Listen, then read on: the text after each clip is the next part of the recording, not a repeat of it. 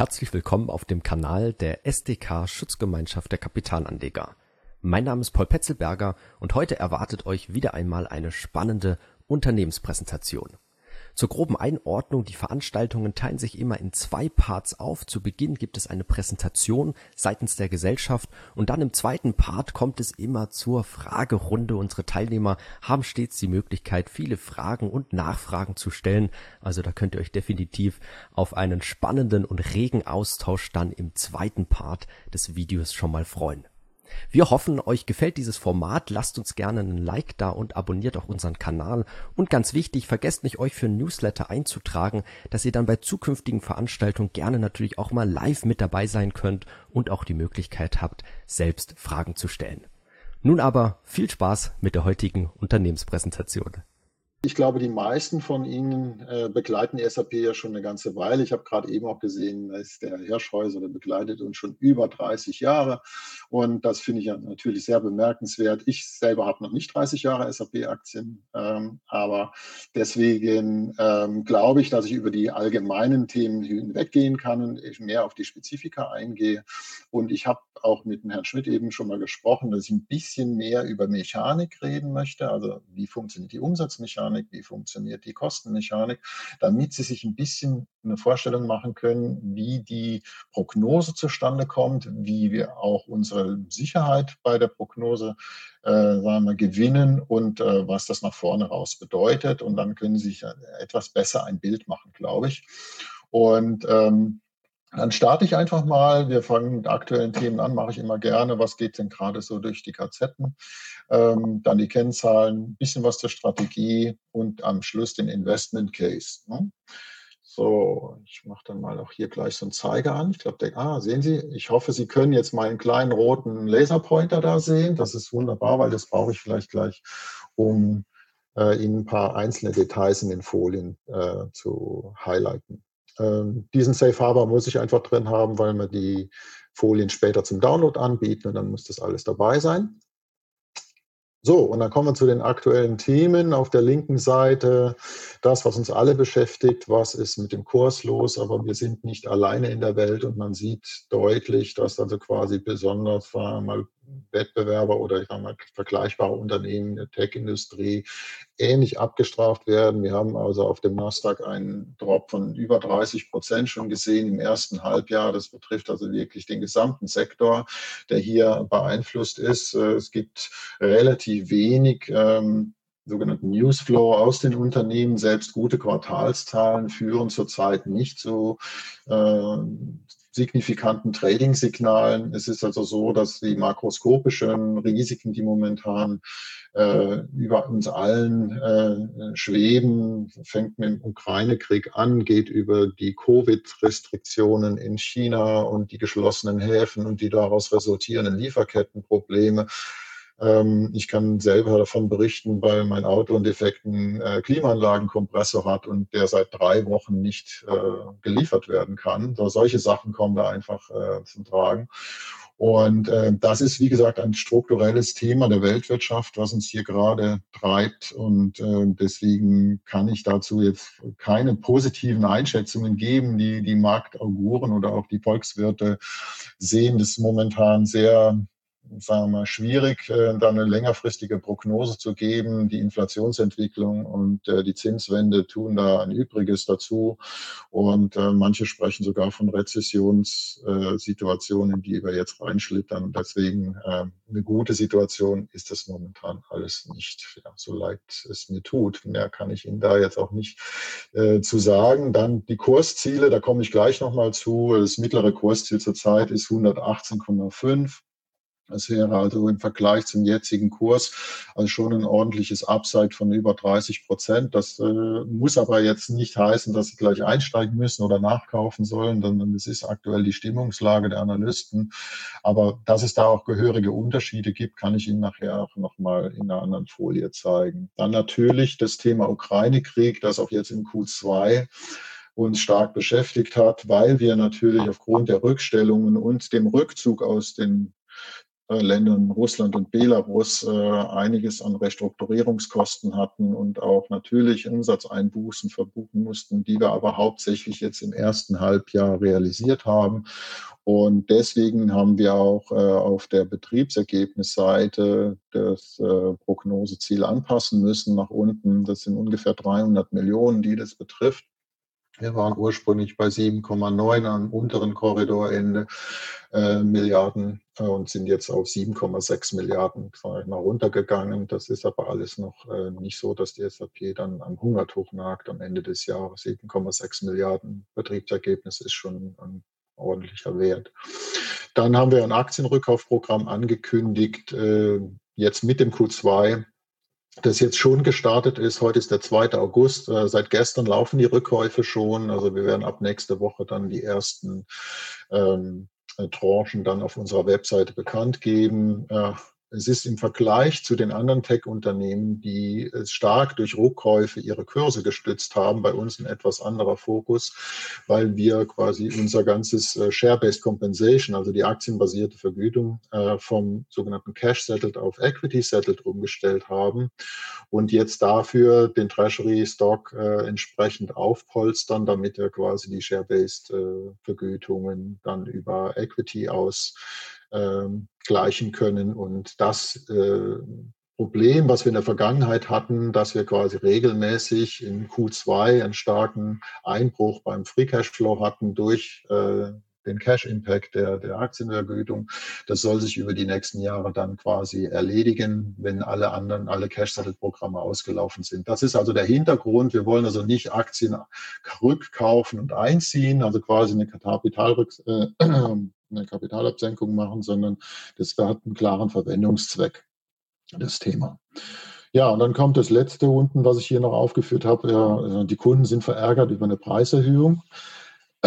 Das äh, ist eigentlich eine, eine, ganz normale Situation, dass äh, Preise an bestimmten Faktoren angeglichen werden. Also wenn Sie Kunde bei Amazon sind und Prime abonniert haben, dann werden Sie jetzt mitbekommen haben, dass Sie letzte Woche eine Ankündigung ähm, äh, von Amazon bekommen dass sich die Preise erhöhen. Genau das gleiche bei Netflix oder bei anderen Subskriptionsdiensten. Dort wird dann immer ein entsprechender Inflationsindex oder was ähnliches angelegt, mit dem dann die Preiserhöhung verargumentiert wird. Wir kennen das bei unseren Lieferanten teilweise auch es ist halt praktisch bei SAP in, in, der Dimension, wie viel ein Kunde letztendlich an, an Kosten hat durch die Subskription, äh, etwas anderes in absoluten Zahlen, als es jetzt beim Privatverbraucher ist. Aber letztendlich ist es immer eine Diskussion, wie weit man im Prinzip dieses ähm, angleicht äh, an die normale Preisentwicklung.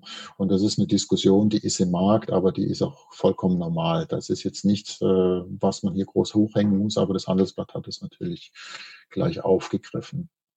So, dann gab es noch ein paar andere unschöne Berichterstattungen zum Thema Personalien und alle möglichen Sachen wurden da im Manager-Magazin äh, hin und her breit getreten, was auch immer. Warum solche Informationen lanciert werden, wer davon profitiert oder nicht profitiert.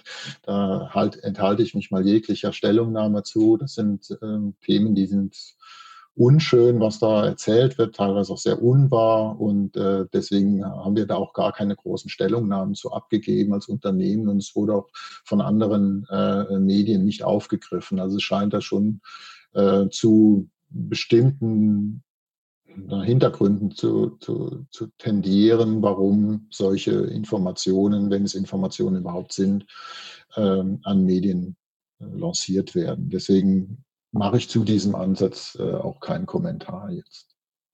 So, gehen wir aufs nächste. Die Kennzahlen, wie gesagt, äh, spare ich mir. Die meisten kennen die schon. Äh, das Einzige, wo ich jetzt ein bisschen drauf abstellen wollte, war die 50 Jahre Jubiläum, was wir jetzt im Sommer gefeiert haben. Es gab eine große Feier für die Mitarbeiter. Da war ich selber da, war Mitte Juli, haben sich da in vielen Standorten rund um die Welt die Mitarbeiter getroffen und das 50 Jahre Jubiläum gefeiert. Und jetzt letztes Wochenende war in Mannheim noch ein VIP-Event mit Kanzler und mit Ministerpräsident und anderen Größen die, die sich da die Klinke in die Hand gegeben haben. Also SAP ist 50 Jahre alt geworden und äh, steht eigentlich ganz ordentlich da. Äh, nicht viele Unternehmen haben es in der Technologiebranche so lange geschafft und ausgehalten. Es gibt noch ein paar Microsofties und die Oracles und so weiter, die haben ähnliche äh, Zahlen auf dem Buckel. Aber dann gerade die jüngeren Unternehmen, die werden sehr schnell, äh, schnell gerne übernommen. So, gehen wir weiter. Diese sieben Personen sind Ihnen auch hinlänglich bekannt, glaube ich, da kann man auch drüber gehen. Und jetzt geht es ins Eingemachte. So, das heißt also, ich hatte Ihnen eben schon gesagt, ich möchte ein bisschen mehr zur Mechanik äh, Ihnen was erklären, was, wie funktioniert das eigentlich alles mit diesem Umstellen der Umsatzströme? Was heißt das eigentlich Cloud? Und ich, ich gehe da überhaupt nicht auf die ganze Technologie ein, die da dahinter steckt, sondern ich geht mir eigentlich erstmal um das kommerzielle Modell, was äh, die SAP da mit äh, verfolgt und was äh, sie auch anstrebt. Und äh, jetzt gehen wir mal auf die linke Seite. Da habe ich jetzt das Halbjahr äh, mal dargestellt mit den 14,5 Milliarden Umsatz, die wir dort äh, gemacht haben. Und das entspricht äh, äh, einem Wachstum von 12 Prozent, das sehr ordentlich ist, wenn man die Gesamtumsatzkurve anschaut. Das hat auch damit zu tun, dass wir quasi jetzt schon einen Großteil dieser zurückgehenden Lizenzerlöse durch die zusätzlich stark wachsenden Cloud-Erlöse überkompensieren konnten. Das heißt also, dieses Wachstum der gesamten Umsatzerlöse war in den letzten drei Jahren immer so bei 4, 5 Prozent und jetzt ist es sprunghaft angestiegen auf 12 Prozent und das hat einfach mit diesem sogenannten Mix-Shift-Effekt zu tun. Also diejenigen von Ihnen, die uns auch ab und zu mal in den Earnings Calls begleiten, die hören den Luka Mucic öfters mal von diesem. Und das ist genau diese Situation, die Sie jetzt auf der Seite sehen. Das heißt also, wie stark wachsen die Cloud-Umsätze und wie stark gehen die Lizenzumsätze zurück. Und ähm, genau, das ist praktisch der Effekt, den Sie sehen. Rechts äh, haben wir jetzt äh, die 5,8 Milliarden äh, Cloud-Erlöse, die wir quasi schon gebucht haben im ersten Halbjahr. Und äh, wir streben ja an, 11,5 bis 11,8 Milliarden äh, dieses Jahr zu machen mit Cloud und die Wachstumsrate ist 33 Prozent.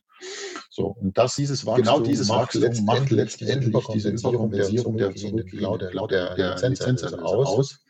Wenn Sie mal anschauen, auf der rechten Seite, hier im Jahr 2018, da haben die Cloud-Erlöse zum ersten Mal die Lizenzerlöse überholt. Ne? Hier kann man es relativ gut sehen, da hat man 5,1 Milliarden in Cloud und 4,9 in Lizenzen und sich sehen, wie stark jetzt quasi die Lizenzerlöse abgenommen haben. Also die Analysten jetzt im Halbjahr haben geschrieben, dass das quasi kein signifikanter Parameter mehr ist in der gesamten Betrachtung. Die Lizenzerlöse spielen eigentlich in, in der Umsatzkurve für SAP keine Rolle mehr. So, und wenn wir jetzt schauen, was wir hier für eine Entwicklung haben, heißt, wir haben im Jahr 2022 zum Halbjahr schon mehr Umsatzerlöse in der Cloud generiert als im gesamten Jahr 2018. So, und wenn wir einfach vier Jahre mal weiterschreiben, dann werden Sie sehen, dass sich diese Kurve nochmal verdoppelt haben wird. Und dann sehe ich hier diese 22 Milliarden als Planzahl relativ entspannt. So, wenn ich jetzt hier auf die linke Seite schaue und wir sagen, wir wollen unsere Umsatzentwicklung, unsere Gesamtumsätze auf 36 Milliarden steigern bis 2025, dann rechne ich einfach mal diese 22 Milliarden plus die 10 Milliarden Lizenzwartungserlöse, die wir da haben. Dann sind wir schon bei 32 und dann rechne ich Lizenzerlöse und Serviceerlöse noch dazu. Und dann ja, wird aus dem ganzen Dreisatz äh, ein Schuh. Das heißt also, diese ganzen Abhängigkeiten, die Sie hier sehen, hängen maßgeblich von der Wachstumskurve der Cloud-Erlöse ab. Und in unserer Planzahl, die wir hier angegeben haben, die 22 wie auch die 36 Milliarden, wird von einer mittleren Wachstumsrate von 23 Prozent ausgegangen von 2018 bis 2025. So, und wir sind jetzt mittlerweile deutlich über der 30 Prozent. Wachstumskurve. Und wenn wir jetzt quasi das einhalten bis zum 2025, dann gehen wir, gehen wir hier ohne größere Probleme in diese, in diese Dimension. So. Und das ist mehr oder weniger der ganze Hintergrund, äh, wie sich die Umsatzgewichte verschieben. Also wenn Sie hier mal schauen, 2017, äh, äh, wie das da ausgesehen hat, da war Wartung der größte Umsatzblock. Das war 19 auch schon so, aber da hat sich jetzt quasi das, der Cloud-Anteil schon fast verdoppelt. Und hier in 21 war die Wartung noch größer. Mittlerweile in 22 ist quasi die Cloud zum größten Umsatzstrom geworden im zweiten Halb, im ersten Halbjahr schon. Und Sie sehen halt hier in der Ambition 2025 wird es mit Abstand der größte Umsatzblock sein. Und zusammen mit den Wartungserlösen werden wir dann 85 Prozent unserer Gesamtumsätze als vertraglich gesicherte Erträge haben. Das heißt also, Sie wissen am 1. Januar des Jahres schon, dass Sie 85 Prozent Ihrer zu buchenden Umsätze schon vertraglich gesichert haben. Das heißt, um die letzten 15 Prozent müssen wir uns dann natürlich auch stark kümmern.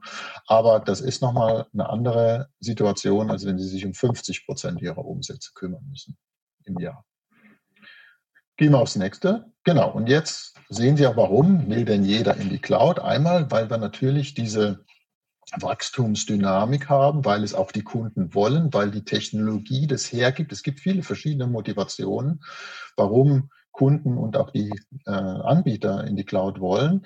Aber der kommerzielle Hintergrund ist, dass wir quasi ab einem bestimmten Zeitpunkt eine wesentlich bessere Wertschöpfung haben mit der Cloud als mit dem klassischen Lizenzmodell. Und das ist hier einfach relativ symbolisiert. Wenn wir mal schauen, der Kunde schließt einen Vertrag ab hier im ersten Jahr oder im Q4 des Jahres null. Und der Vertrag hat ein Äquivalent von 10 und er zahlt jetzt ein Äquivalent von 2, also 20 Prozent als Wartung über die nächste Zeit. Dann hat er quasi über die Laufzeit hier, bis er verlängert hier im vierten Jahr, einen sogenannten Customer Lifetime Value von 36. Das ist die Lizenz plus die Wartung, ist der Customer Lifetime Value. Also das, was wir mit dem Kunden erwirtschaften. Bei der Cloud ist es so, er schließt den Vertrag zur gleichen Zeit, hat aber keine große Lizenzzahlung mehr, sondern die Zahlung verteilt sich mehr die Laufzeit, ist etwas größer als die Wartung. Also das ist jetzt ein Äquivalent von drei, sagen wir mal. So, und dann habe ich einmal den Annual Contract Value, also den Vertragswert eines Jahres und den Total Contract Value, den Vertragswert der gesamten Laufzeit. So, und sobald ich den dann verlängere einmal, bin ich schon bei einem Contract Value, Customer Lifetime Value von 39. So, und das sind im Prinzip jetzt die Hebel, die wir im Prinzip in die Hand kriegen müssen. Das heißt, dass der Kunde von Jahr drei auf Jahr vier seine Verlängerung macht und dass wir quasi kontinuierlich dann diesen Block, der hier jetzt ein Äquivalent von drei hat, nach oben ausbauen. Das heißt, dass das Äquivalent nicht drei ist, sondern das Äquivalent dann vier, fünf oder sechs wird, weil er zusätzliche Produkte dazu nimmt. Und damit steigt dann die Wertschöpfung in der Cloud. Das ist der ganze Hintergrund. So, und dann konfrontiere ich Sie noch mit einem, einem äh, Akronym, nämlich der CCB, der Current Cloud Backlog. Was heißt das Ding? Das sehen Sie also in unseren äh, Reports und Quarterly Statements, wird das immer wieder äh, auftauchen, weil es die elementare Auftragseingangskennzahl ist. Was passiert mit dem Current Cloud Backlog? Der Current Cloud Backlog stellt also den ungebuchten Auftragsbestand des nächsten äh, Kalenderjahres dar, also der nächsten zwölf Monate.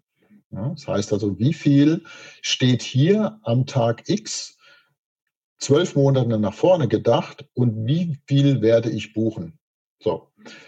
Und das Ganze ist eine Exponentialfunktion. Die wenigsten Menschen können da mal exponentiell denken. Also es ist, man muss sich das immer äh, vergegenwärtigen. Die, der Mensch ist dazu angelegt, linear zu denken. Also er schreibt immer das in einer geraden Linie fort. Nur diese Funktion hier ist quasi exponentiell, selbst wenn der Auftragseingang mit der gleichen Geschwindigkeit wächst, also immer plus eins, plus eins, plus eins, plus eins, wird im Prinzip der Current Cloud Backlog exponentiell steigen. Das heißt also, wir schreiben quasi diesen Wert, den CCB-Wert, immer jedes Quartal um eins weiter und zeigen den, den, den, Wachstumsaspekt dieser Kennzahl. Also wie viel vergrößert sich der Current Cloud Backlog jedes Quartal?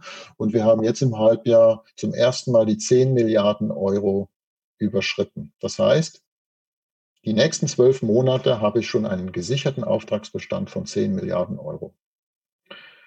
Das ist der Current Cloud Backlog.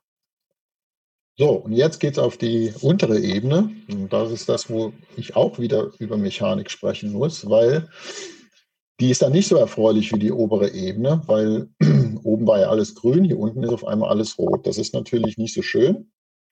Aber es ist eine Sache, die ist genauso gut zu kalkulieren und sie ist genauso gut auch wieder in die grüne Seite zu drehen. Was haben wir jetzt hier gesehen? Betriebsergebnis im ersten Halbjahr war 3,36. Wir sind gefallen. Gut, es hat viel damit zu tun, dass wir jetzt außerordentliche Restrukturierungsaufwendungen hatten, dass wir auch im Prinzip äh, einen Sondersteuereffekt hatten, solche Geschichten.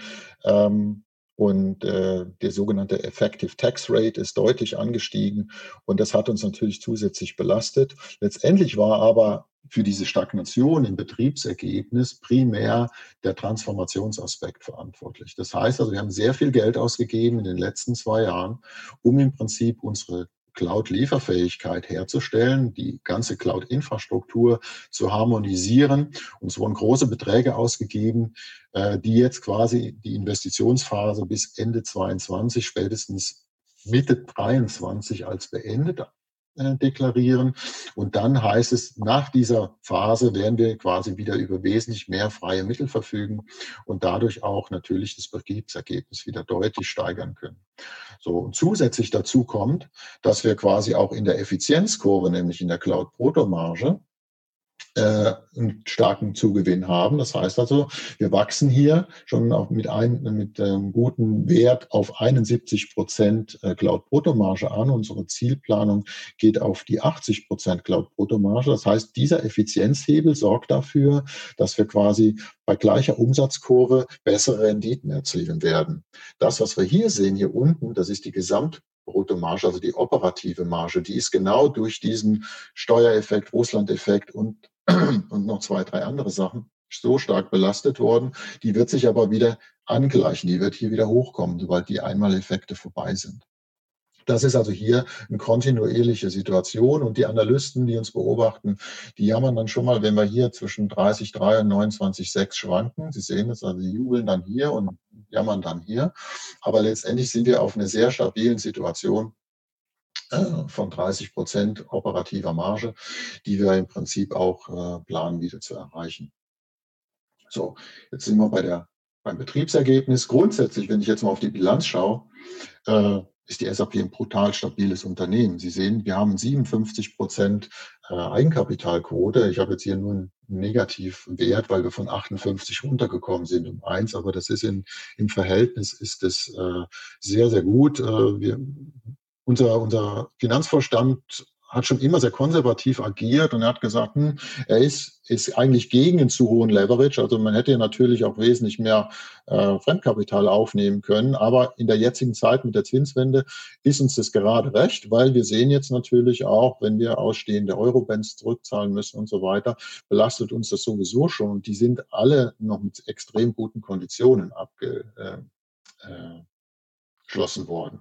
Was wir hier sehen, warum wir jetzt quasi bei der Nettoverschuldung wieder angestiegen sind, diese drei Milliarden, die wir hier an Anstieg haben, beruhen primär aus der Dividendenzahlung und aus dem Aktienrückkauf. Das ist mehr oder weniger alles, was hier im Prinzip zur Nettoverschuldung beigetragen hat, weil wenn wir das abziehen würden, wären wir hier quasi knapp über der äh, über der Nulllinie. Also das heißt also, wir wären Net Cash positiv äh, schon relativ schnell. So, das heißt also, diese, diese Kurve ist strukturell. Ne? Sie sehen es, Q2 21 ist ähnlich wie hier auch. Und äh, wir werden jetzt hier wieder eine Degression sehen über die nächsten Quartale. Beim operativen Cashflow und beim Free Cashflow ist es, äh, ist es ähnlich. Die belastenden Faktoren, wie beim Betriebsergebnis, sind hier auch zu sehen.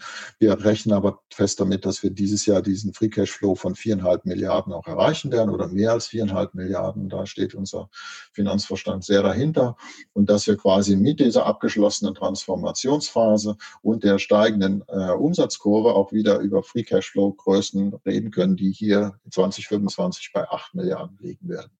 Und das sind dann schon wieder erfreuliche Signale für den, für den Kapitalmarkt, für die Analysten, die uns einschätzen und so weiter. Allerdings ist, wie gesagt, hier noch der Beweis zu erbringen. Und das ist genau der Punkt, warum der Kurs im Prinzip noch nicht angesprungen ist, weil die äh, sagen wir, Marktbeobachter, die Analysten im Prinzip hier erst die Vollzugsmeldungen sehen wollen. Und das äh, dauert halt einfach ein paar Quartale in der Regel. Und äh, wir sind aber fest überzeugt, dass das gar keine äh, Sache ist, die noch lange dauern wird. So, dann sind ich mit den Zahlen und der Mechanik durch. Das heißt also, ähm, ich hoffe, ich habe Ihnen da jetzt nicht zu viel äh, an den Kopf geworfen, dass Sie jetzt erstmal sacken lassen müssen. Ich habe nur drei, vier Folien, die aber jetzt nicht mehr so schwierig sind. Ich wenn Sie Fragen haben zu diesen ganzen Themen, können Sie mich auch nach der Veranstaltung gerne, äh, heute Abend vielleicht nicht mehr, aber morgen äh, mal anrufen oder mir eine Mail schreiben. Das ist gar kein Problem. Dann können wir in Ruhe darüber diskutieren. Und äh, das biete ich Ihnen also hier schon mal an. So, Jetzt kommen wir kurz zur Strategie. Wir sagen also, früher was, äh, der Hauptclaim hieß, äh, improve people's lives and uh, make the world run better, also die weltweite Wirtschaft äh, besser machen und äh, das Leben der Menschen zu verbessern. Wir sagen jetzt, in Zukunft wollen wir jedes Unternehmen dabei unterstützen, intelligent, vernetzt und nachhaltig zu werden, weil es sind drei Sachen, die unmittelbar miteinander zusammenhängen. Und die haben mit den drei Problemen der Kunden zu tun, die die aktuelle Zeit prägen. Ich hatte das ja eingangs schon mal kurz gesagt. Ähm, die Geschäftsprozesse müssen sich immer schneller transformieren. Also wenn man heute noch mit dem Geschäftsmodell von vor fünf Jahren agiert, äh, hat man relativ wenig Zukunftsaussichten, weil äh, der Wettbewerb bewegt sich wesentlich schneller und man muss ständig neue, neue Umsatzträger finden, die man etabliert. Und da geht sehr, sehr viel über digitale Informationen, über digitale Modelle, die die Kunden entwickeln müssen, egal was sie für Produkte oder Dienstleistungen anbieten. Und das geht am besten über, wie gesagt, eine zentralistische äh, Datenstruktur, die das gesamte Unternehmen abbildet und die dann natürlich auch eine die Prozessintelligenz mit einfließen lässt, also dass man sehr schnell sieht, wo äh, Schwächen im Prozess sind, wo im Prinzip Verbesserungspotenzial liegt und so weiter. Und das nennen wir Business Process Intelligence. Das ist ein Teil der Akquise, die wir mit Signavio gemacht haben. Das war 2021 im Frühjahr. Das nächste ist die Lieferketten. Sie haben das alle mitbekommen mit den schwachen Lieferketten oder was ich eben sagte mit der Kühlkompressorpumpe von meinem Auto, die kaputt ist und nicht rankommt. Also wie kriege ich quasi meine Lieferkette widerstandsfähig? Wie kriege ich die Ersatzteile doch, auch wenn jetzt ein, ein Lieferweg wegfällt und so weiter. Das Ziel ist quasi, die Unternehmen stärker miteinander zu vernetzen und darin auch eine Absicherung zu bekommen und dann auch ein Echtzeit-Lieferkettenmanagement zu etablieren. Und das letzte Thema, was immer stärker wächst, ist quasi die, das Management von Nachhaltigkeitsinformationen, um den eigenen Betrieb, sagen wir mal, emissionsärmer zu machen, äh, nachhaltiger zu machen, äh, auch den regulatorischen Bedingungen äh, äh, zu entsprechen, weil immer größere Anforderungen an das Reporting kommen. Wie viel CO2 stößt du aus? Wie, wie viel Wasser verschmutzt du? Wie behandelst du deine ähm, äh, Zulieferer und so weiter und so fort? Das ist extrem wichtig geworden mittlerweile. Und wir sehen das also als, als ganz, ganz starken Wachstumshebel für die Zukunft, dass wir quasi neben den klassischen Finanzkennzahlen noch die Umweltkennzahlen zentral managen und den Unternehmen dann in die Hand geben, äh, dass sie quasi ihre komplette Wertschöpfung nachhaltig umbauen. Genau. Dann zur Position, wo steht, wo steht die SAP nach wie vor unbestrittener Marktführer im Bereich ERP.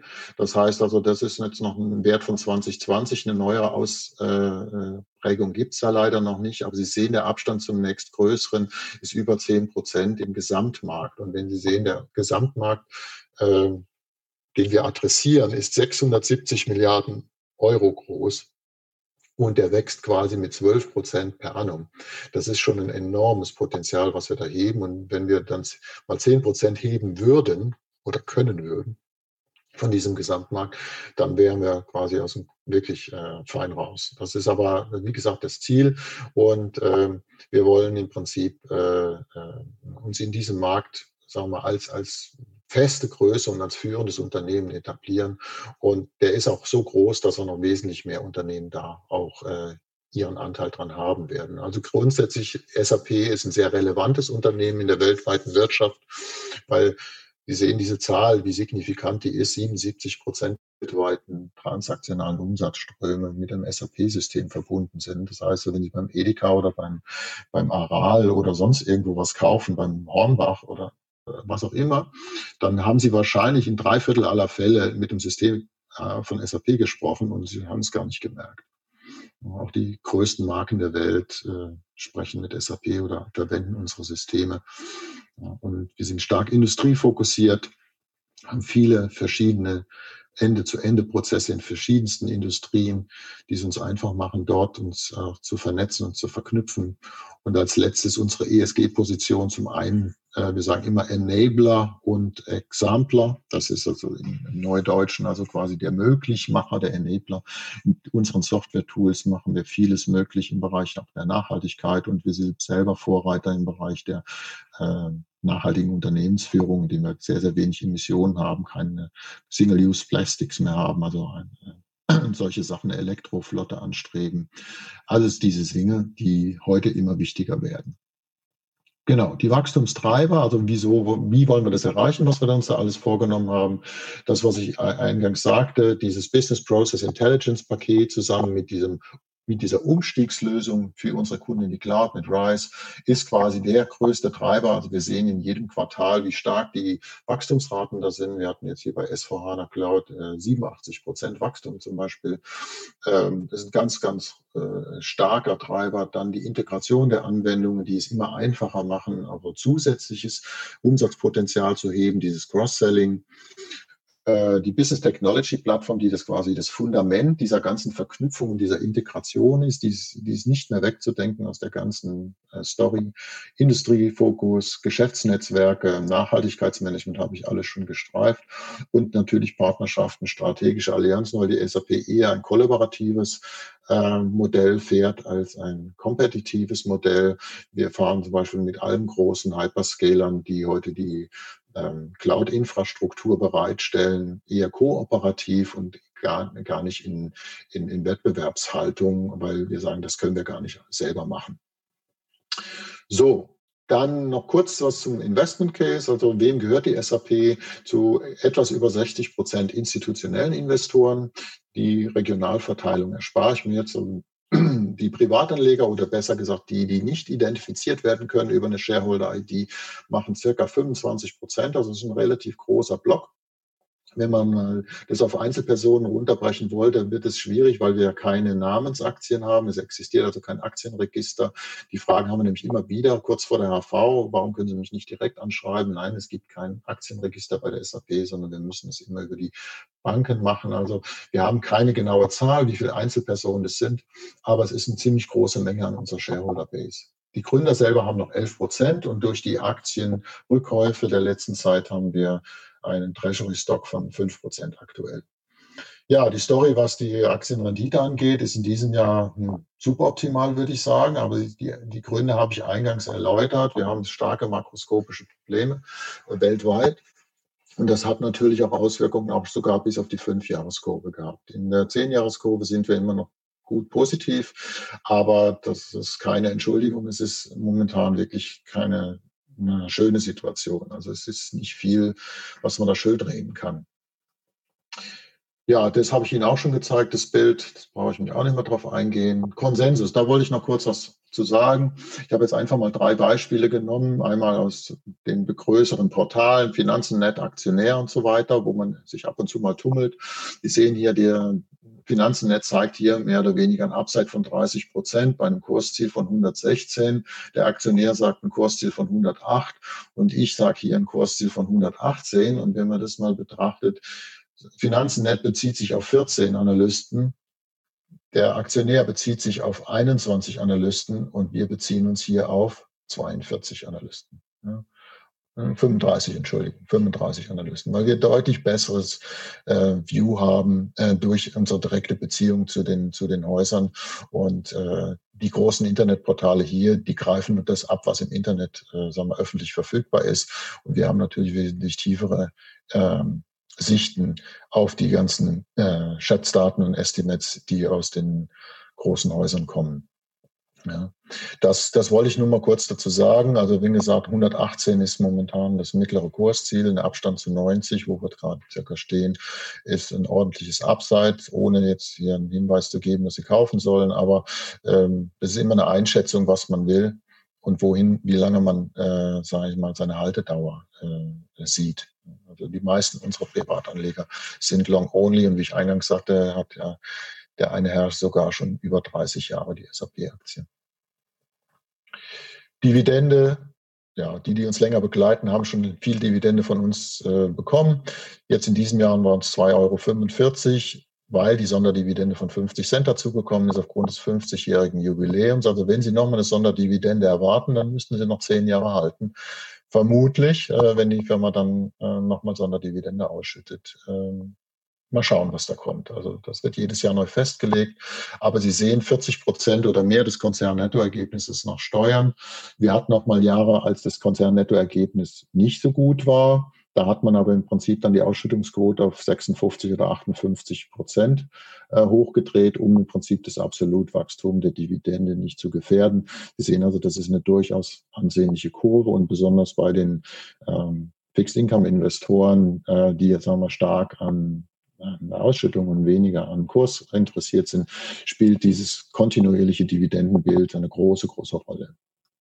So, Investment Case nochmal runtergebrochen, das, da sage ich Ihnen jetzt nicht jeden, jeden äh, Punkt einzeln vor, sondern äh, für mich ist nochmal ganz wichtig hier unten, dieser letzte Teil hier. Ich sehe immer häufiger, sagen wir mal, die Diskussion in der Zeitung, ja, es werden Werke geschlossen oder Kurzarbeit ausgerufen, auf der gleichen Zeit wird dann die Dividende erhöht oder es werden Ausschüttungen in Rekordhöhe äh, generiert. Und das steht für mich in keinem Verhältnis.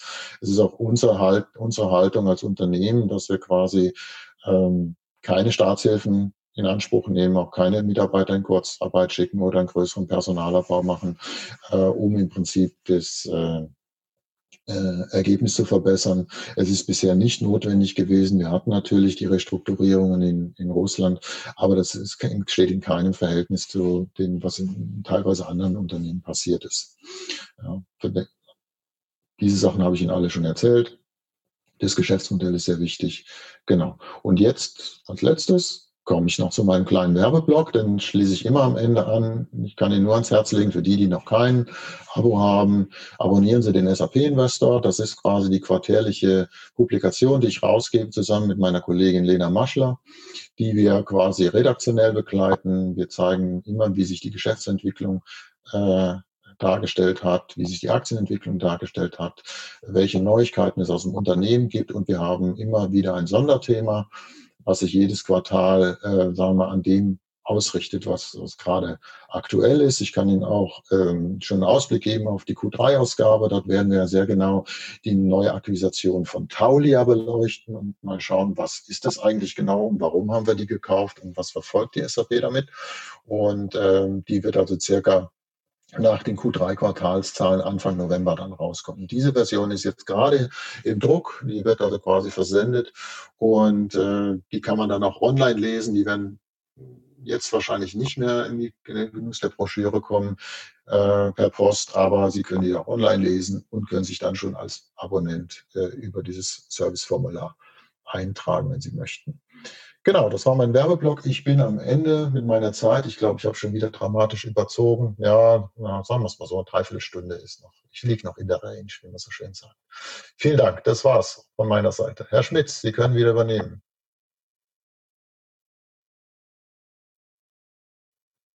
Herr Schmidt.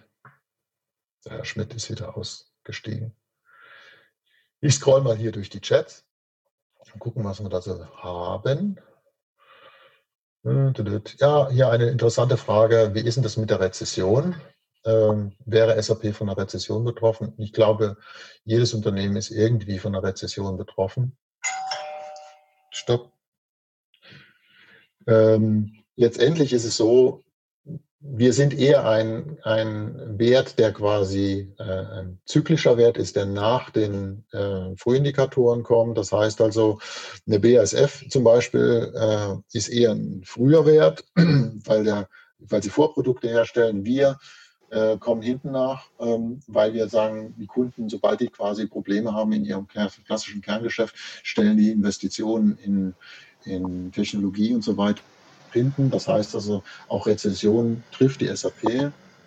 Es ist grundsätzlich aber so, dass es unterschiedlich schwer sein kann. Abhängig davon, wie es Unternehmen geht und was sie machen müssen, kann es durchaus als, als treibende Kraft wirken. Das heißt also, wenn Geschäfte umgestellt werden müssen, wenn im Prinzip Effizienzen gehoben werden müssen, wenn äh, die Unternehmen sich verschlanken müssen, dann kann es sein, dass Technologie sie dabei unterstützt und es oftmals Software, ähm, die da äh, eher gezogen wird als Hardware.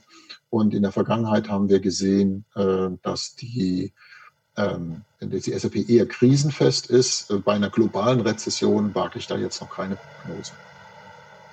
Herr Böckler, können Sie mich wieder hören? Jetzt sehe ich Sie wieder und ich höre Sie auch wieder. ja, sehr gut. Dann mache ich mal gerade weiter, äh, ein bisschen auf dem Thema Kunden und mhm. Entwicklung. Sie hatten ja das Cloud-Modell äh, erläutert in, und eine Frage, die wirklich interessant ist, äh, im Endeffekt zahlen ja die Kunden mehr über die Cloud mhm. pro Kunde, pro Lifetime-Kunde. Mhm. Ähm, warum ist es nicht ein Nachteil dafür? Was, welchen Vorteil hat der Kunde, trotzdem in eine Cloud zu gehen? Ja, es ist, es ist grundsätzlich erstmal so, dass die, ähm, die Aufwände, die der Kunde heute in Lizenzgeschäft und Wartung hat, sind ja nur ein Teil seiner kompletten äh, Kostenkurve, die er hat. Also letztendlich muss er ja auch den Betrieb bereitstellen. Das heißt, also, er muss ein Rechenzentrum haben, er muss Infrastruktur haben und so weiter. Auch die kostet Wartung. Er hat entsprechend einen Personalstamm, der dahinter steht und so weiter. Und das ist ja im Prinzip das, was oben drauf noch kommt in der Regel beim Kunden, wenn er den Betrieb selbst macht. So, er kauft ja in der Cloud den Betrieb ja mehr oder weniger aus der Steckdose. Das heißt, die ganze Rechenzentrumsleistung liegt ja mehr oder weniger bei uns und er bekommt die Software im Browser angeboten. Das ist ein riesen Kostenblock, der für ihn im Prinzip sich verschiebt oder eigentlich eliminiert. Und dafür verschiebt er mehr oder weniger einen Teil der, der ähm, äh, Aufwände dann in Richtung des Softwareanbieters. Ne? Das ist also so, so muss man das sehen.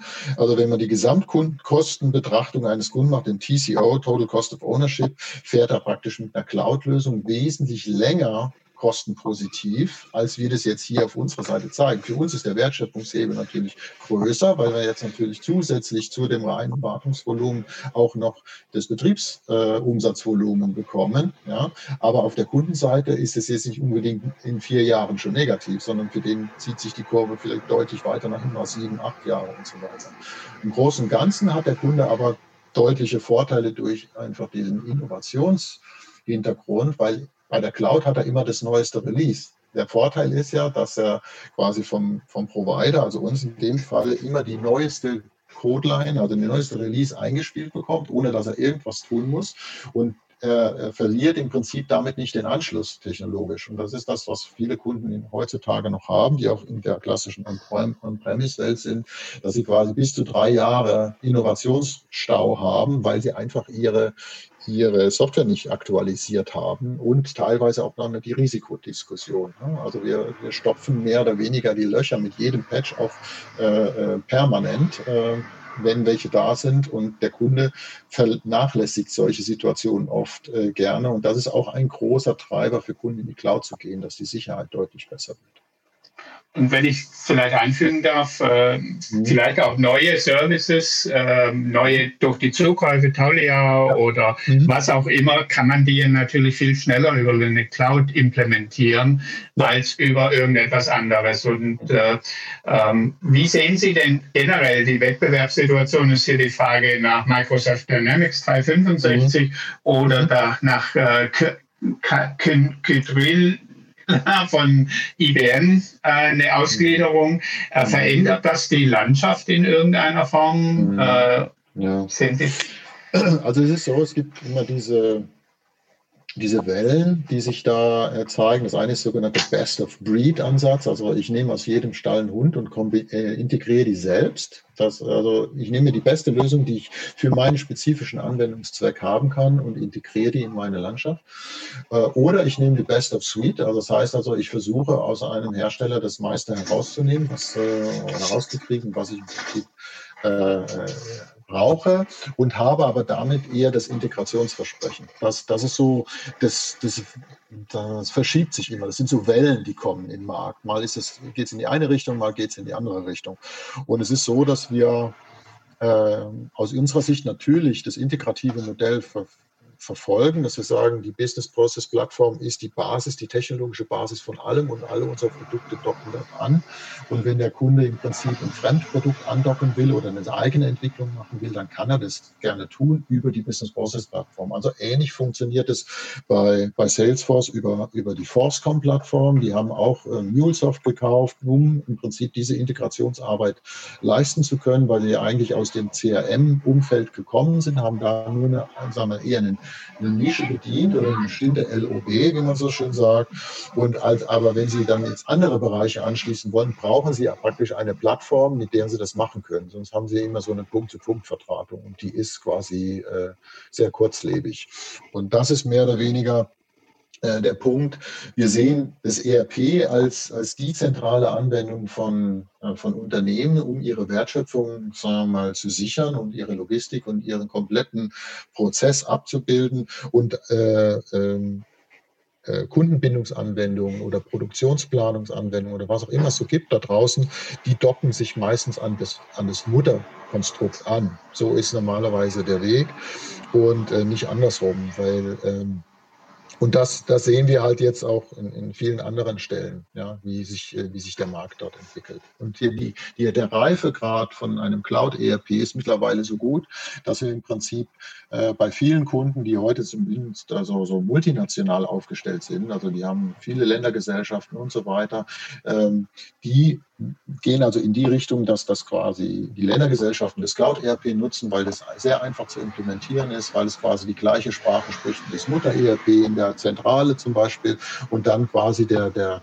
Konzernabschluss oder die Konsolidierung am Ende der Periode ist im Prinzip eine Sache von Stunden und äh, wo sich in der Regel äh, Unternehmen sonst äh, Wochen und teilweise Monate mit rumschlagen. Und das, das sind große, große Hebel, die bei den Unternehmen jetzt äh, auch für die Cloud sprechen. Vielleicht eine Frage zur Strategie, die wir später nochmal extra machen können, aber hier nochmal eine Frage. Äh, wenn das so ist, äh, kaufen Sie weiterhin kleinere Einheiten zu, die Ihnen irgendwo Lösungen bieten, die Sie selber nicht entwickelt haben. Ist das so eine Strategie? Ja. Und kleiner heißt ja auch mal 500 Millionen oder sowas, aber ja. nicht eben die Milliardenakquisition. Also der, der, der Plan oder der wurde das auch durchaus kommuniziert. Alles unterhalb von einer Milliarde ist eine sogenannte Tuck-in Acquisition. Das heißt also, das ist eine Größenordnung, die wir ohne große Probleme aus dem operativen Cashflow bedienen können. Da brauchen wir keine zusätzliche Verschuldung. Äh, wir, wir legen im Prinzip eigentlich nur Fremdkapitalanforderungen äh, auf, wenn wir, sagen wir in Größenordnung über unseren regulären Cash, äh, operativen Cashflow drüber gehen. Also die letzte große Geschichte war mehr mehr oder weniger äh, Qualtrics, wo wir dann quasi in Eurobonds aufgelegt haben, um das zu stemmen. Äh, das haben wir dann nach dem, dem IPO der Qualtrics sehr relativ schnell wieder, sagen wir mal, die Entschuldung auch wieder vorangetrieben. Haben wir 6,5 Milliarden, glaube ich, in einem Jahr quasi zurückgeführt. Und äh, das sind so Größenordnungen, wo wir dann äh, frisches Geld brauchen. Aber in der Regel stemmen wir solche Sachen aus, der, aus dem operativen Cashflow. Und genauso wie Sie jetzt gesagt haben, die Taulia als gutes Beispiel oder auch eine Signario, äh, das sind alles, äh, sagen wir, äh, verfeinernde Elemente, die uns helfen, bestimmte Aspekte der Strategie schneller oder besser zu machen und äh, bestimmte Domänen zum Beispiel zu besetzen. Also äh, Taulia als Beispiel macht genau dieses Thema ähm, Working Capital Management. Also das heißt also, wenn, wenn Sie in der Logistikbranche unterwegs sind und äh, haben einen Kontrahenten, der nicht zahlt, äh, dann stehen Sie irgendwann am, am, am Fliegenfänger und äh, hier das ist quasi eine Art äh, Netzwerkansatz. Das heißt, da ist eine Bank oder sind mehrere Banken dazwischen geschaltet, die quasi das Kontrahentenrisiko übernehmen und ihnen quasi ihre Liquidität sichern. Und das läuft mehr oder weniger über eine technologische Plattform. Super interessant, weil gerade jetzt in den Zeiten angespannter Lieferketten wird die Liquidität extrem wichtig. Und das ist genau so ein Punkt, wo wir sagen, da setzen wir genau an der Stelle an, wo das Problem liegt. Und da haben wir auch dann das Geld für eine Akquisition. Das ist genau der Ziel modernes Factoring, kann man fast sagen, so Taulia. Ungefähr, also ja, genau. in, in, in, dem Sinn natürlich. Ähm, eine andere Frage ist jetzt so ein bisschen, wenn man in die ähm, Zahlen reingeht, da war die Frage nach den Margen 30 Prozent als Ziel. Ähm, die Kunden lesen ja jetzt auch, wie hoch die Marge ist und wo sie hingeht. Äh, und wir sehen ein inflationäres Umfeld.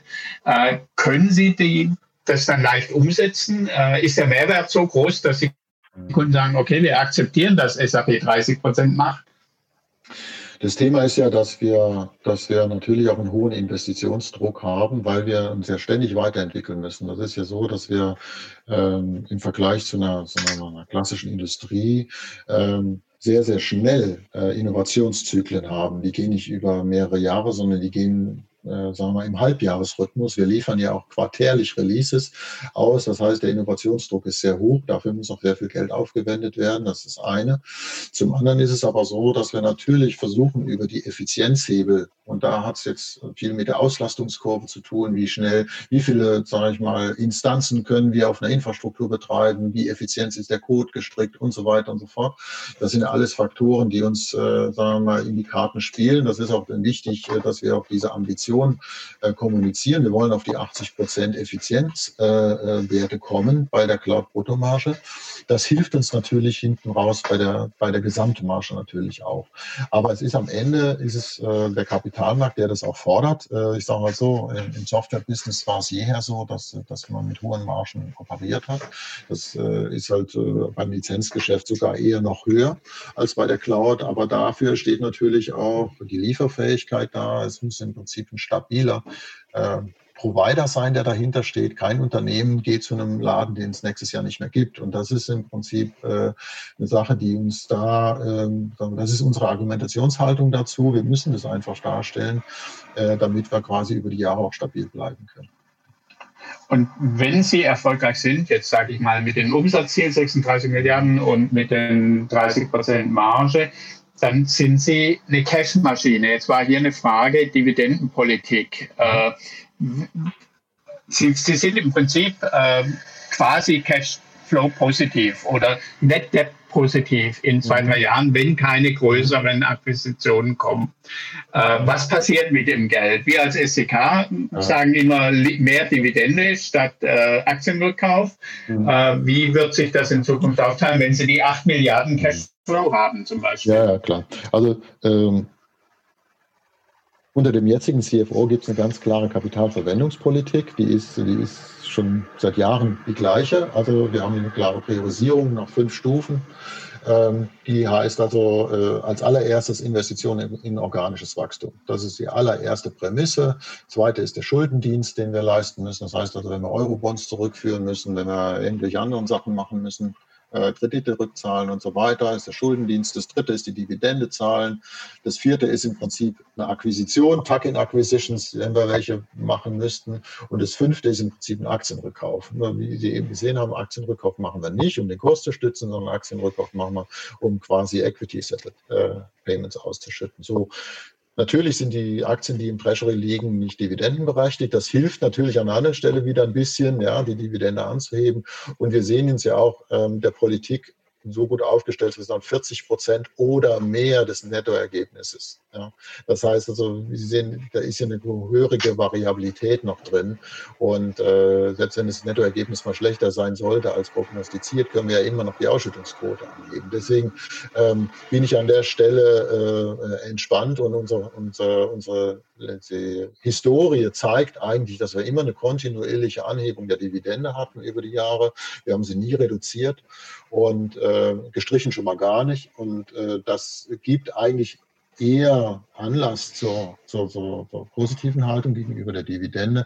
Wie gesagt, äh, alle Zeichen zeigen in die richtige Richtung. Und wenn Sie sagen, okay, dann geben wir irgendwann die Policy auf 50 Prozent oder mehr an, das ist aber, wie gesagt, dann so ein Punkt, äh, wo wir dann auch äh, ähm, äh überlegen müssen, ist denn der Ausschüttungs Aspekt wichtiger als der Innovationsaspekt. Und da müssen wir immer, immer so die gute, gute Waage halten. Ne? Das ist so die, der Hintergrund. Und natürlich hoffen wir auch auf Kursgewinne und das könnte ja dann ja, äh, die genau, also, übertreffen. Exakt, genau. Also das ist, äh, ist ein Punkt, da wollen wir ja alle hin. Kommen wir ein bisschen zur Personalsituation. Äh, Sie hatten es angesprochen, unter dem jetzigen Finanzvorstand, Herrn Mucic, mhm. äh, gibt es schon Erwartung, dass sich was ändert, jetzt in Dividendenpolitik, in der eher konservativen Ausrichtung äh, der SAP, äh, jetzt in Finanzbeziehungen, in, in, in finanzieller Planung. Wird sich da mit dem neuen Vorstand was ändern? Weiß ich nicht. Ganz einfach, weil es gibt noch keinen Namen. Es wurde uns noch kein, kein Name äh, kommuniziert, äh, auch nicht in Projekten. Also es liegt, liegt beim Nominierungsausschuss äh, im Aufsichtsrat, das zu festzulegen und den Kandidaten auszuwählen. Wie der dann gestrickt sein wird und was er für ein Mandat hat und ob er sagt, er ist mehr progressiv oder eher traditionell orientiert, äh, kann ich auch noch nicht sagen. Deswegen harren wir der Dinge, die da kommen. Das wäre alles Kaffeesatzleserei, was ich hier würde. Okay. Ähm, vielleicht zum Thema, da war eine Frage auch. Wir haben viele Veränderungen. Sie haben den Handelsblattartikel angesprochen, im Vorstand bei den Führungskräften. Eine andere Frage ist so, äh, wie verteilen sich denn die Mitarbeiterinnen äh, pro, pro Country, pro Region? Äh, mhm. Vielleicht können Sie die beide mal zusammenfassen. Die große Ebene, was ist da oben los? Und die Normalebene, was ist bei den Mitarbeiterinnen dann irgendwo? Äh, wie ist da die Verteilung? Ganz grob. Da muss ich, da muss ich mal gerade auf die auf, meine, auf meinen integrierten Bericht gehen, damit ich mit ein bisschen sagen kann, wie, wie viele Mitarbeiter haben wir in welchem Land und so weiter und in, in, in welcher Verteilung. Also es ist so, ähm, wir haben jetzt gerade 110.000 oder sowas, das ist gerade so der aktuelle Wert im Halbjahr gewesen, aber von der, von der Verteilung her, äh, jetzt vom integrierten Bericht letztes Jahr, da hatten wir quasi in, äh, in EMEA hatten wir rund, also Europa, Middle East und Afrika hatten wir rund 43.000 Mitarbeiter, in Americas äh, 30.000 und in APJ, also in Asien, Pazifik, äh, da ist dann Indien und China dabei, 27.000. Ja, das ist also so diese, diese Größenordnung, äh, wie sich das verteilt. Also wir haben einen leichten Überhang, ähm, wenn nicht mehr, zu Americas und äh, APJ. Das, und, das und haben Sie ein Problem, Mitarbeiter zu bekommen? Ich meine, wir hören ja überall ja. über Knappheit und ja. IT besonders knapp. Äh, ja. Es ist dieser War, War for Talent, den gibt es definitiv. Also es ist wirklich so, dass man sagt, man muss natürlich sich äh, äh, sehr genau anschauen, wie kommt man an gutes Personal. Es ist auch so, die äh, andere Länder haben deutlich mehr sagen wir, sogenannte MINT-Absolventen, als es in Deutschland der Fall ist. Also es ist auch so, dass wir natürlich weltweit rekruten und äh, in allen möglichen sagen wir, Universitäten und, und anderen Bildungseinrichtungen kooperieren, um quasi gute Leute anzusprechen. Äh, was ziemlich dramatisch ist, ist die Gehaltsentwicklung im Bereich der, der ganzen IT-Berufe. Also wenn Sie den, auf den amerikanischen Markt gehen, dann, dann, dann, dann, schlackern Sie nur mit den Ohren, was da einem, einem äh, Absolventen angeboten wird. Für einen Junior-Programmer liegen Sie im sechsstelligen Bereich. Und das, das, zahlen Sie hierzulande einem Geschäftsführer von der GmbH, ne, so mehr oder weniger. Und das, ist, äh, das steht irgendwo in keinem Verhältnis. Und das zeigt, wie, wie hart der, der Wettbewerb ist. Ähm, aber es ist nicht mehr nur das Geld, was im Prinzip da eine Rolle spielt, sondern auch generell das Unternehmen und seine, seine Haltung, was es bewegen will und so weiter. Auch nicht mehr die Silicon Valley äh, Lokation spielt eine Rolle, sondern es sind äh, mittlerweile auch Unternehmen, die sind aus dem Silicon Valley ganz klar weggegangen in andere Regionen und äh, bieten da andere sogenannte Benefits ihren Mitarbeitern an. Und das sind so, so Punkte, die, die, die spielen wirklich eine Rolle. SAP hat eine sehr hohe Mitarbeiter-Retention, also wir, wir verlieren im Verhältnis zur, zur Tech-Industrie sehr, sehr wenig Mitarbeiter. Also unsere Retention Rate ist bei 93, also sehr, sehr hoch oder die Attrition bei sieben, das ist, äh, liegt im, im größeren äh, Tech-Kontext, liegt die zwischen 30 und 40 Prozent, die Attrition, also die, wie viele Leute das Unternehmen verlassen oder regelmäßig umgeschlagen werden. Das ist schon, schon, schon enorm und das, äh, das hilft uns natürlich etwas aber generell ist es so, dass wir natürlich den, den Abgang der, der Kompetenzträger über die Babyboomer-Generation, die das, da gehöre ich auch dazu, irgendwann das Unternehmen verlassen in den nächsten fünf, sieben Jahren, sage ich mal, dann äh, äh, die müssen natürlich auffüllen und entsprechend äh, an uns binden. Da wird sehr, sehr viel getan, es wird sehr, viel Personalmarketing gemacht, äh, warum zur SAP gehen und so weiter und so fort. Und nicht nur in im, im Mutterland, also Deutschland, sondern weltweit. Das ist, ist so. Die eine Frage ist ja hier äh, auch die Wachstumschancen, in welchen Regionen, in welchen Ländern müssen denn die Mitarbeiter gleichgewichtet in den Regionen sein? Ich meine, Software kann man ja überall machen und Sie haben eine indische Dependance, äh, Sie haben in anderen Märkten, äh, wird sich das vielleicht verschieben, dass Sie sagen, wir holen eben woanders die Mitarbeiter und wo sind denn die Wachstumschancen in den, jetzt mal von den Märkten her?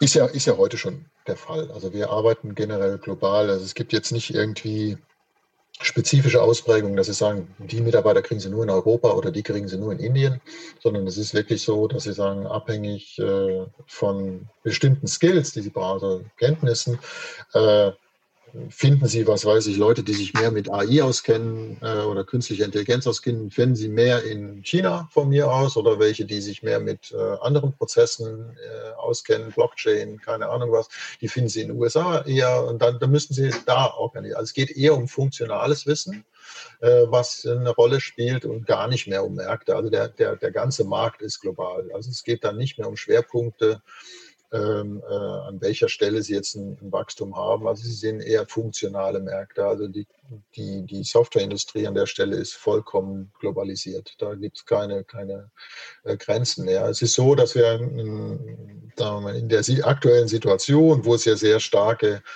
sagen wir, Separationsbestrebungen auf der politischen Ebene gibt, wo sich wieder Blöcke bilden und so weiter. Das müssen wir sehr genau beobachten. Das heißt also, wenn sich unter, äh, nicht nur Unternehmen, aber auch Länder oder ganze, ganze Regionen abgrenzen, äh, wird es schwierig natürlich, ne? weil wir sagen, gerade in Russland und Ukraine zum Beispiel ausgezeichnete äh, Entwicklerressourcen. Und was machen wir jetzt da, ne? wenn wir die nicht mehr nutzen können? Und ein Großteil unserer ukrainischen Kollegen sind ja quasi aus dem Land Land äh, äh, gebracht worden und die arbeiten jetzt aus Rumänien oder aus, aus Tschechien heraus und so weiter. In Russland haben wir natürlich da keine Chancen gehabt, aber wir sehen also, wir müssen als Unternehmen da auch agieren, äh, um im Prinzip das Personal zu schützen. Kommen wir zurück zu den Führungskräften, zu der mhm. anderen Ebene Personal.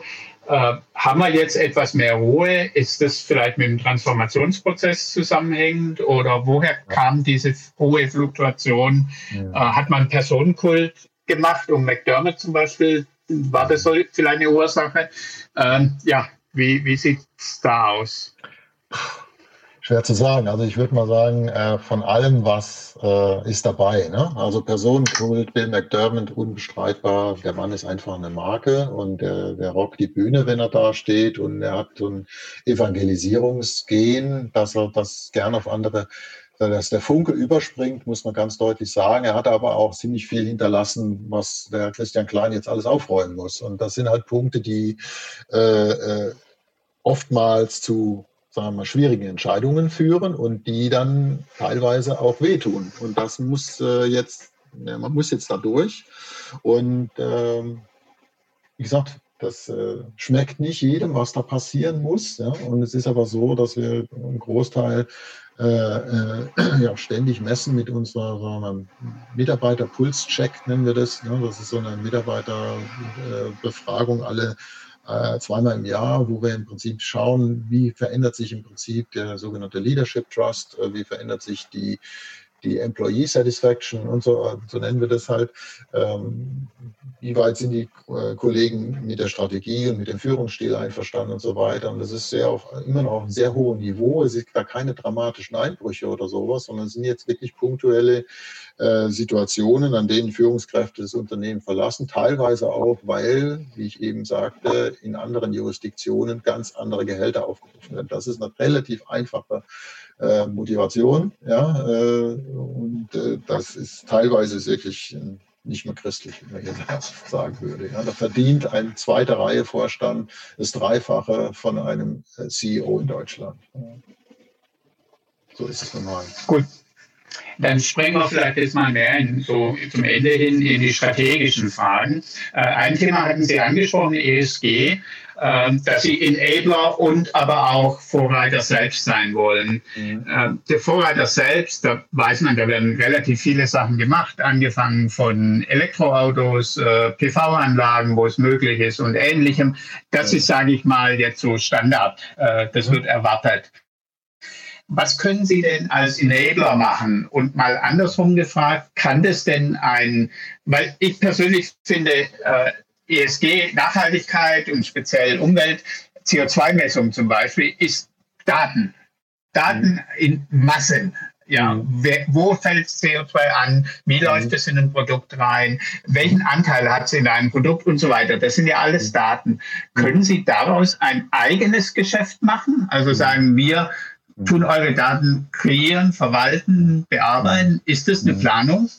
Nee, also dass wir, dass wir aus den Daten der Kunden ein Geschäft machen, das wird wahrscheinlich nicht nee, der Fall sein. Ja, sondern so war es auch nicht gemeint, sondern ja. den Kunden die Daten aufarbeiten. Ja, ja genau. Also der, das ist genau der Plan, den ich eben auch sagte, diese sogenannte grüne Dimension. Äh, das heißt also, wir haben neben Umsatz und Ergebnis, haben wir noch diese grüne Dimension, die ein Unternehmen halt ihren, ihren ökologischen Fußabdruck hat, sag ich mal. Das ist äh, einmal alles, was mit Emissionen zu tun hat, das andere ist aber auch soziale Aspekte wie äh, Lieferkette und so weiter und so fort, ja, und verschiedene andere Aspekte. Die zu messen werden aber immer schwieriger. Also ich sage mal, CO2 ist ja noch das Einfachste, was man messen kann. Und Liter Schmutzwasser kann man auch messen und Mülltonnage kann man auch messen. Aber äh, dann wird es schon relativ schwierig. So, aber dieses alles, was messbar ist, ist ja mittlerweile schon äh, Teil der gesamten Datenerhebungsstruktur. Also wir haben mehrere Lösungen, die in die Richtung schon gehen und auch äh, dem, dem Management von Unternehmen äh, Hinweise geben, an welche welcher Stelle wie viel emittiert wird zum Beispiel und wie man das Ganze nachher auf Konzernebene aggregieren kann, weil auch der Regulator immer stärker danach fragt. Also Sie haben heute so viele Richtlinien, nach denen Sie als Unternehmen berichten müssen. Ich selber stehe auch quasi in dieser ganzen Kette drin, dass Sie halt nach diversesten äh, ESG-Frameworks heute ihre, ähm, ihre Berichterstattung machen müssen. Und äh, dafür brauchen sie halt belastbare Daten. Das muss ja alles auditiert werden und so weiter. Das muss ja nachvollziehbar sein, wo kommt das alles her. Und da sehen wir als quasi als ganz, ganz großen Wertschöpfungshebel der Zukunft, also quasi diese, diese Emissionsmanagement-Lösungen, die wir quasi direkt am ERP andocken. Also der Datenbank ist es eigentlich egal, ob da Umsatz drin steht oder CO2 in der Tabelle. Und äh, dass wir quasi entlang der Wertschöpfungskette von einer Produktproduktion tracken können, äh, wie viel Emissionen erzeugt jetzt dieser Turnschuh oder dieser Kühlschrank oder was auch immer oder Joghurt, den ich hier generiere. Und am Ende gibt es dann ein Label oder eine, ein pro Stück Betrachtung ja? oder auf Konzernebene dann eine kumulierte Betrachtung. Das wird ein ganz, ganz wesentlicher Hebel sein. Und was wir dann als zusätzliches Feature auch da sehen, ist zum Beispiel so eine Art Benchmark-Möglichkeit, dass man sagt, okay, ich bin ein Automobilunternehmen, ich sehe mir jetzt mal an, wie ich im Ranking der anderen Peers äh, stehe. Das heißt also, ich bin unter den Top 30 Automobilunternehmen weltweit an, im obersten Drittel zum Beispiel mit meiner Leistung. Und dann kann man sagen, okay, ich möchte gerne ins oberste Zehntel kommen. Was muss ich dafür tun? Und dann kann man dann entsprechend runterdrillen. Das sind so die verschiedenen Ansätze, die man erfahren kann. Dafür muss man aber als allererstes die entsprechende Sensorik oder die, Software-Sensorik etablieren, damit man quasi die Daten überhaupt empfangen kann. Das ist also für viele Unternehmen ein riesiges Thema, weil es heute alles noch sehr manuell passiert, sehr viel über verteilte Systeme ist. Und deswegen ist auch die Nachhaltigkeitsberichterstattung in vielen Unternehmen nachgelagert zur Finanzberichterstattung, meistens so ein paar Monate, weil es einfach ein riesiges Problem mit der Datenerhebung gibt. Und da, da wollen wir hin. Da gibt es auch schon Lösungen zu. Und äh, wir fangen sogar noch weiter vorne an mit Lösungen zur Kreislaufwirtschaft. Das heißt also, äh, dass praktisch beim Produktdesign, also wenn Sie sagen, ich will jetzt keine Ahnung, eine neue Pumpe entwickeln, die aus irgendwelchen Bausteilen besteht, kann man quasi schon Software gestützt bei der Produktentwicklung die ganzen Nachhaltigkeitselemente und Parameter mit berücksichtigen. Das heißt, ob ich jetzt einen Werkstoff A oder Werkstoff B nehme oder Logistikverfahren A oder B, hat dann Auswirkungen auf die Emissionen.